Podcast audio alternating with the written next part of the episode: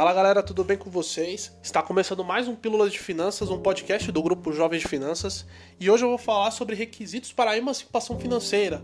Já que aqui a grande maioria de vocês talvez não seja maior de idade, é muito importante você verificar o, a liberdade que você tem para determinados investimentos, porque geralmente pessoas menores de idade não podem fazer TED a não ser que sejam emancipados financeiramente. Então, é muito importante esse tipo de tema para você, para que você consiga começar a investir o mais rápido possível e talvez perca esse medo de uma maneira mais rápida, de uma maneira mais, mais leve e, de, e mais prazerosa possível, né? Bom, basicamente é, é importante porque grande parte da compra de ações, grande parte da, das compras de, de fundos imobiliários, tesouro direto, fazer TEDs, fazer coisas do tipo que são importantes para o processo de, de investimento, você não consegue fazer sendo menor de idade e, a, e você pode fazer de duas formas: tendo uma conta conjunta com, com um parente mais velho ou sendo emancipado financeiramente. A conta conjunta com o mais velho é meio complicado porque geralmente é, tem que atrelar um CPF de uma outra pessoa e a abertura tem que ter uma certa autorização, uma legalização, que ela é geralmente muito burocrática em vários contextos. Então, geralmente eu não recomendo, porque também depois para separar entre as pessoas vai dar uma certa burocracia que talvez não seja o melhor para você naquele momento. Então, eu acredito que mesmo sendo mais burocrático inicialmente, a emancipação financeira talvez seja o melhor caminho para você iniciar e para que você se tenha uma vida mais tranquila depois que você alcançar a maioridade e que você consiga investir de uma maneira muito mais calma e pacífica, né?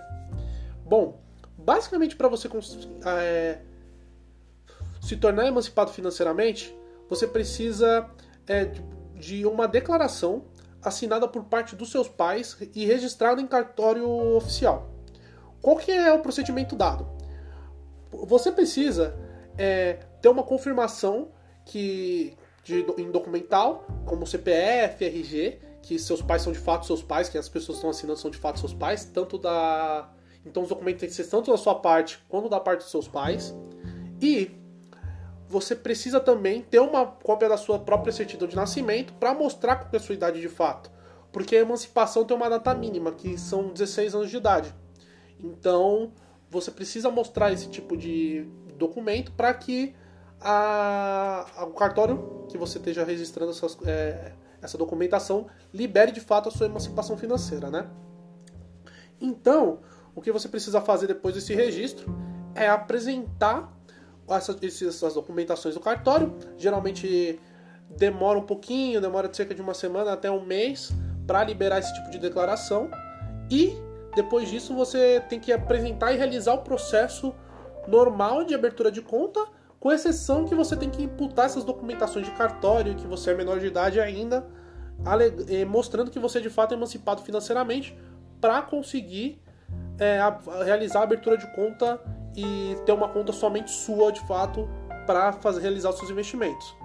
E daí, basicamente, você consegue tocar naturalmente como se fosse um investidor normal. Você consegue realizar suas TEDs, você consegue investir e você consegue eh, acessar a plataforma da maneira mais tranquila possível. Não muda a plataforma, desde que você consiga apresentar esses documentos para a emancipação financeira de fato. Então é isso, galera. Acredito que consiga ter ajudado vocês a saber um pouco mais sobre esse tipo de processo e que vocês consigam também, é, caso queiram, é, acessar de uma forma muito mais fácil e se tornar uma pessoa emancipada financeiramente e começar a investir o mais rápido possível, porque é muito importante para nossa vida, né? Então é isso. Pílula de Finanças, um podcast do grupo Jovens de Finanças.